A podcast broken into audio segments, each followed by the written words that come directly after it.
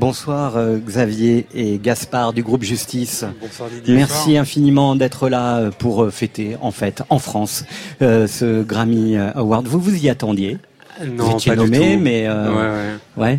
C'était une surprise quand même? Complètement, ouais. C'est le, c'est le, c'est la première fois qu'on assiste à une cérémonie dans un, dans le doute complet. Et c'est, c'est agréable. On est le petit frisson. Ouais. bien. Ouais. Alors ce petit frisson, on va le revivre tout de suite à 21h11 sur France Inter. Euh, c'est à la, à la fois un moment très très fort, j'imagine, et puis en, en même temps, il y a un petit truc rigolo dans, dans cette remise de prix. On écoute. And the Grammy goes to Woman Worldwide, Justice. Et là, juste après la proclamation, il y a donc cette musique euh, qui permet euh, aux gens de patienter, de vous voir arriver. Vous n'arrivez pas tout de suite, hein, c'est ça? Ouais, en, fait, on s'est assis tout au fond, euh, puisqu'on pensait pas gagner. En fait, on était venu en spectateur. Et euh, on est passé juste après la section musique du monde, je crois. Et donc, entre le moment où Jimmy Jam voilà, nous, nous déclare vainqueur, Ouais. le, le temps qu'on comprenne, qu'on intègre l'information, qu'on se tape dans les mains, qu'on se lève et qu'on descende, il y, a- il y avait 40 Mexicains qui repartaient de la salle, puisque le, la World Music était finie. Donc on était en cette espèce d'embouteillage en train de hurler pour qu'ils nous attendent. Ouais. Et, euh, et là, ils passent au, au prix d'après, puisqu'il y en a 150 et quelques, donc ils doivent aller très vite. 150 prix. Ouais. Alors quand on, on gueule sur nos victoires de la musique avec, euh, je sais pas, nos 13 ou 15 victoires, là, Ouais, ouais, là, donc ça 8 commence heures. à quelle heure en fait À 11h du matin. 11h du matin. Ouais. Et, ça euh, finit à... à 20h30. Ah ouais, pas mal. Mais on n'est pas obligé de rester. Hein. Nous, on est parti. euh, on est parti après. Donc on, on vient sur scène et euh, au moment où Shaggy, qui était le présentateur, reçoit un prix aussi pour album de reggae ou je sais pas quoi. Et il est fait une mise en scène avec un drapeau qu'on a interrompu pour venir euh, récupérer notre prix. Bon, bref, et on n'était pas sûr que c'était Shaggy, donc enfin, bref, c'était- un peu chaotique, mais c'était c'était bien. Et vous étiez ému? Très. Ouais. Ouais, ouais. Euh, ça se caractérise comment euh, cette émotion en fait? Ça, elle, elle veut dire quoi cette émotion? Justice hein? Elle se, elle se caractérise, je pense, nous, je pense qu'on se referme un peu physiquement. Je pense c'est pour ça qu'on n'a pas l'air content sur les photos. On est un peu comme des, comme des huîtres.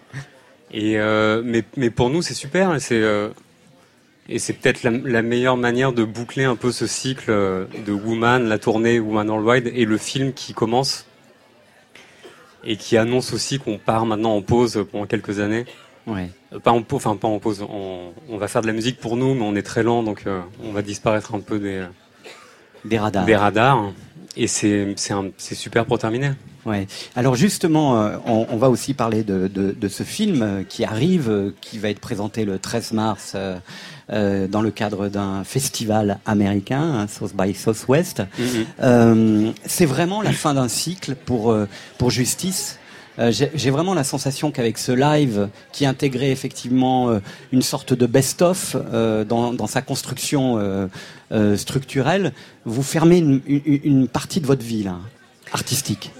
Ben, après chaque tournée, c'est toujours la fin d'un cycle, puisqu'on est, tellement lent qu'il se passe 5 ou 6 ans entre chaque album. Donc nécessairement, c'est toujours la, fin d'une période de travail assez intensive. Et, euh, et puis le, le monde et nous changent tellement en 5 ou 6 ans que ce qui arrive ensuite est, est nécessairement euh, différent. ouais. Ouais, vous l'expliquez comment ce besoin de la lenteur? Vivre Euh, des choses? C'est pas un besoin, c'est un handicap. Non, mais après, c'est c'est juste un, euh, c'est c'est juste euh, dû à la. C'est un processus qui est qui est assez répétitif d'ailleurs. Où en fait, on on travaille sur un disque pendant un an et demi. Ensuite, on passe entre 6 et 8 mois à préparer un live. Ensuite, on tourne pendant un an et demi. Donc, ça fait déjà 5 ans qui se sont écoulés.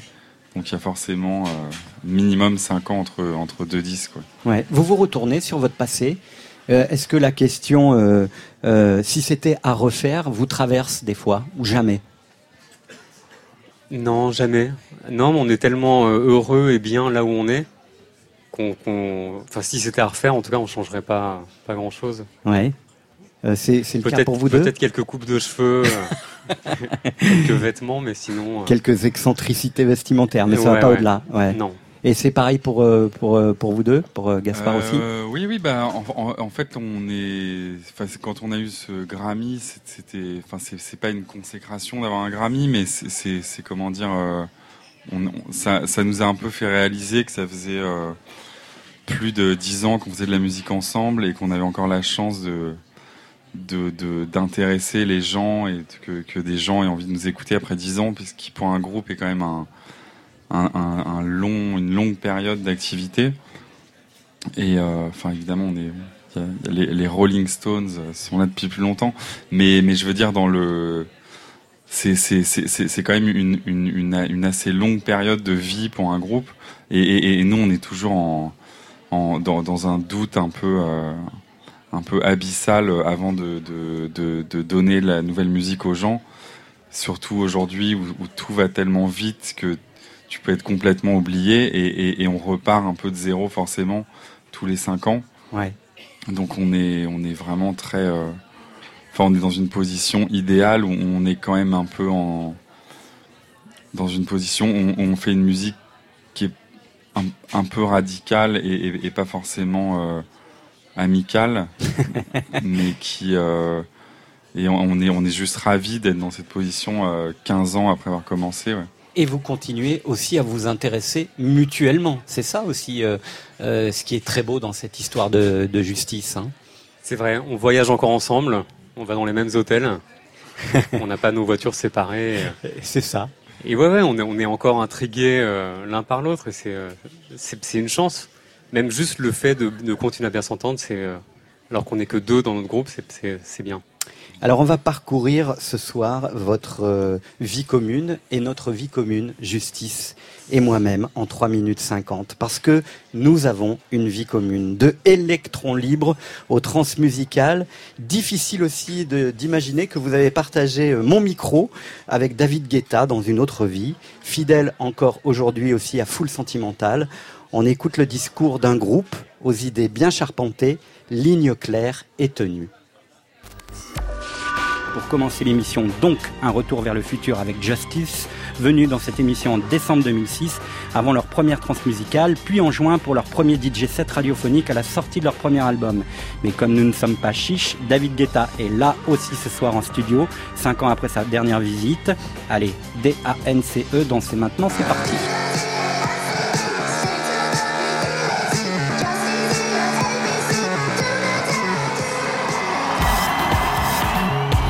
D-A-N-C-E, E, Dance, c'est Justice ce soir sur France Inter. Euh, bonsoir Xavier, bonsoir Gaspard. Merci d'être là. Quand vous regardez ce qui s'était passé pour euh, Daft Punk il y a, il y a 10 ans, euh, ça vous fait plaisir quand on dit que c'est un peu le homework d'aujourd'hui? Parce qu'on commence à le dire. Le truc, c'est qu'on a, on a tellement, euh, comme on est deux, on vient de Paris, on fait de la techno et on a le, le même manager, c'est assez inévitable. Sauf qu'on connaît vos visages quand même. Voilà. du coup, on est un peu blasé de cette comparaison. Mais ce que j'aurais jamais pensé, si on m'avait dit il y a 5 ans, euh, tu vas faire un groupe et on t'appellera le nouveau Daft Punk, euh, mais tu vas être blasé au bout de 6 mois, j'aurais- j'aurais dit mais non.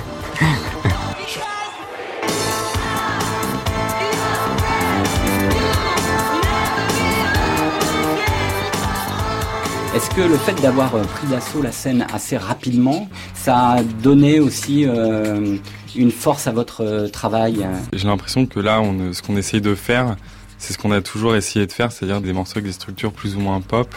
Enfin, c'est plutôt un hasard, mais je pense qu'on n'a jamais vraiment voulu faire de la musique spécialement pour les clubs.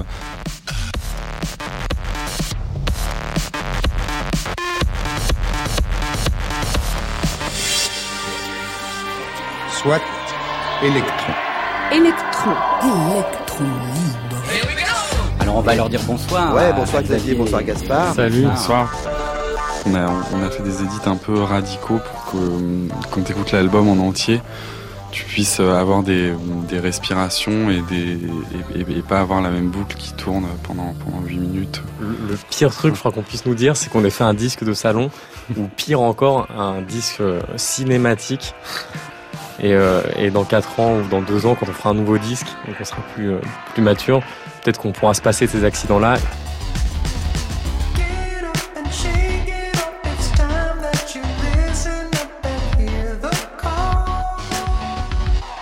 C'est encore full sentimental. Un album gorgé de soul, de gospel, de bass disco. Il y a même un morceau presque baroque italien, un truc à la Scarlatti. Il y a quelque chose euh, aussi de la Motown, de l'enfance. Euh, Vous êtes passé de l'ombre à la lumière, les justices. C'est-à-dire que même dans les morceaux les plus brutaux qu'on faisait euh, il y, a, il y a 10 ans, il, il fallait toujours un happy end ou, ou un- un quelque chose un peu, un peu baroque ou un peu voire rococo et, et un peu fou.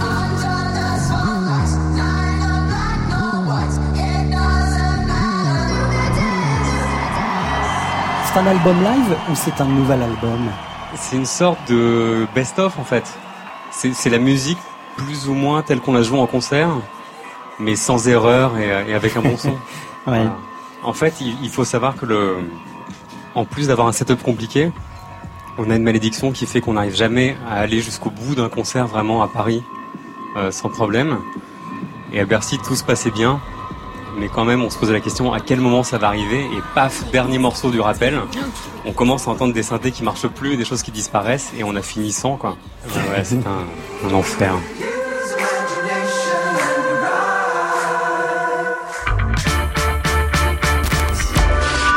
Plus de 10 ans de vie en commun avec Justice sur la platine de Full Sentimental Love SOS.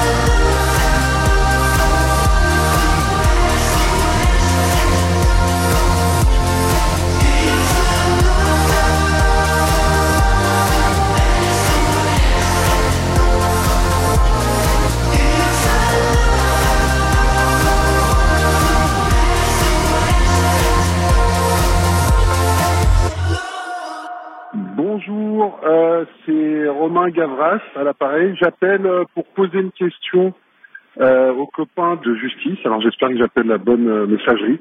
Je suis en Ukraine euh, en pérage. Euh, j'espère qu'il n'y a pas trop de bruit. Si j'ai bien compris, c'est pour la sortie de Iris que j'ai vue et qui est absolument magnifique. Alors la question porte un petit peu sur euh, le cinéma en fait. Quelle est la musique de film préférée? Je dirais les trois musiques de film préférées. Et l'autre question subsidiaire, qui n'est pas forcément lié, c'est quels sont leurs films préférés.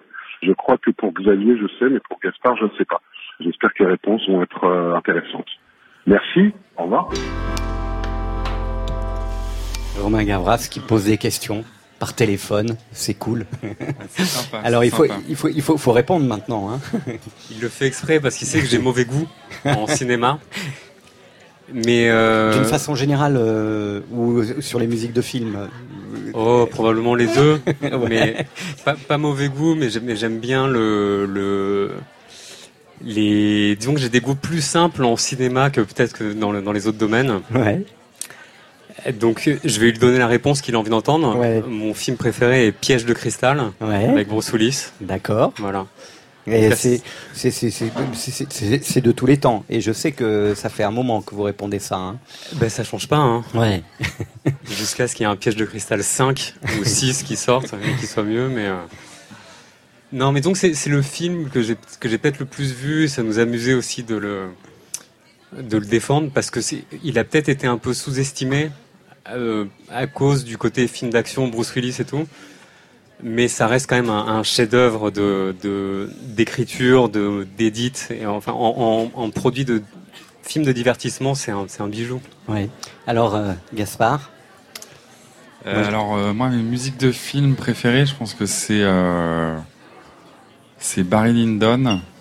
Euh, parce que bah, Kubrick, il avait l'intelligence de, de choisir des musiques. euh, il, a, il a utilisé que de la musique classique. De la musique euh, classique, ouais. Pour illustrer ses, ses films.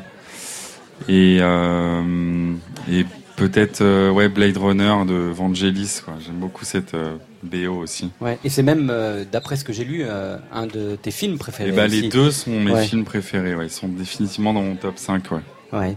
Euh, les films qui ont marqué euh, votre enfance aussi, euh, j'ai lu euh, pour Xavier que c'était Indiana Jones, c'est ça? Mais où as-tu vu ça? C'est vrai? Mais oui. Euh, oui, enfin, les, enfin les, en fait, tout simplement les blockbusters euh, années 80, euh, début 90. Et c'est vrai que j'avais en- j'avais envie d'être Indiana Jones, ouais. Ouais. Mais enfin, tout le monde a eu envie d'être Harrison Ford à un moment ou à un autre, j'imagine. Et ce qui, euh, ça, c'était pour l'enfance et pour l'adolescence. Il y a eu quand même Fight Club Piège de cristal. et Fight Club aussi. Euh, il paraît vrai. que tu as en- emmené ta maman d'ailleurs voir ce film. Mais comment Mais c'est vrai. Mais, Mais comment savez-vous tout ça? Mais oui. Grande enquête. J'ai j'ai amené ma mère, elle a détesté. Et c'est assez marrant de Fight Club, c'est un rétrospectivement quand c'est sorti, ça a pas très bien marché et le consensus critique était euh, plutôt négatif à propos de ce film. Et, euh, et d'ailleurs, je crois qu'il a encore un, je pense qu'il a 65, un truc comme ça sur Metacritic, sur IMDb, peut-être moins. Et, euh, et en fait, c'est devenu le, le film, euh, un des films majeurs des années 90. Et, mais c'est un peu pareil avec les films de, de Kubrick en général. On a tendance un peu à oublier que le, le- ces films faisaient rarement l'unanimité et en termes de public, puisqu'il a jamais fait de blockbuster à Ouais. part Spartacus. Mhm. Et, en surtout termes de critique, critique, ouais. ouais, surtout critique. Et, euh, et voilà, 30, 40 ans après, on- je pense que pour la plupart des gens, c'est un des plus grands cinéastes du XXe siècle. Ce qui est très joli, c'est que vous avez un film en commun qui vous fait pleurer, c'est Forrest Gump. C'est vrai. vrai. C'est vrai. Je suis étonné par le, la, la qualité du fact-checking. Le travail archéologique. Incroyable. Alors on va quand même parler de, de, de Iris, même si on ne l'a pas vu, euh, c'est un peu compliqué. Puis on va on va essayer de donner envie aux, aux gens euh, d'aller voir ce film. Euh, il a été réalisé par deux amis à vous, deux Français, André Chemetov, qui avait travaillé d'ailleurs avec Romain Gavras, Sur stress, ouais. ouais, et Armand Béraud, c'est ça? Tout à fait. Voilà. Et c'est ces deux gars qui ont euh, réalisé. C'est presque une expérience euh, cinématographique en fait. Euh, ce, ce, ce- c'est pas une captation d'un concert. C'est une expérience cinématographique à partir d'un de vos concerts. Ouais, ouais, c'est complètement une, une expérience cinéma. C'est un film euh, sensoriel, en fait. C'est, euh, il faut quand même un peu donner envie. En fait, le, le, c'est un film contemplatif et en même temps, c'est beaucoup plus que ça. Enfin, c'est tellement intense euh, visuellement et la musique accompagne ça euh, bien. Et, et, et c'est en même temps très abstrait et je, et je pense qu'un un enfant de 8 ans peut le regarder et plonger dedans parce que c'est. Sauf s'il est épileptique, il Voilà. pas malheureusement. mais c'est, ça marche de manière physique et en fait ça fait ça fait dix ans qu'on se demande comment filmer nos concerts. Et on a fait beaucoup de tentatives qu'on n'a jamais sorties parce que c'était pas euh, pas assez bien. Et euh, on a essayé vraiment tout ce qui était possible. Enfin pas tout on a essayé beaucoup beaucoup de choses. Et, euh, on s'est dit que la solution c'était peut-être de filmer un concert sans public dans un espace qui est pas une salle de concert pour qu'on puisse se concentrer vraiment sur l'aspect visuel et sur la musique, alors que normalement une captation c'est beaucoup basé sur le, jeu entre le, les musiciens et le, les réactions du public. Et, euh, voilà, et on, on l'a filmé avec la, patience et la rigueur presque d'un docu euh, NASA euh, sur une sonde spatiale. Et pour en faire quelque chose finalement qui est, il y, a- des moments qui sont presque SF en fait. On dirait une arrivée de vaisseau dans Blade Runner. C'est et c'est voilà, c'est très lent et, ça marche étrangement très bien avec le côté euh, frénétique de la musique et euh, et de l'installation, euh, enfin de la lumière. Ouais, c'est un peu plus court que le concert en lui-même. hein. Ça dure une heure, je crois. ou- Ça dure une heure et deux minutes. et deux minutes. Ouais. Donc c'est aussi un travail sur sur l'énergie et, et ce qu'il y a de plus essentiel en fait dans, dans, dans votre concert. Vous avez gardé que euh, vous avez été à l'os quoi. En gros. On a dû élaguer, ouais, pour en faire quelque chose quand même de, de regardable, puisque ça peut être quand même, comme c'est assez intense, on, on- c'est- ça peut être fatigant, et on a vraiment euh, beaucoup travaillé pour essayer de, de- d'en garder que l'essence et, euh, et en faire quelque chose d'accessible malgré l'aridité du, du pitch. Ouais. En deuxième heure, on reviendra sur votre relation à l'image parce qu'il y a quelque chose d'assez étonnant en fait quand on voit vos spectacles, c'est qu'il n'y a pas de vidéo dans vos Mhm. spectacles. Et ça, ça, ça, ça participe peut-être du fait que vous ayez mis autant de temps à réussir à faire un film euh, sur un de vos concerts puisque la vidéo est totalement absente de, de vos concerts. Justice, vous êtes avec nous dans Full Sentimental jusqu'à 23h.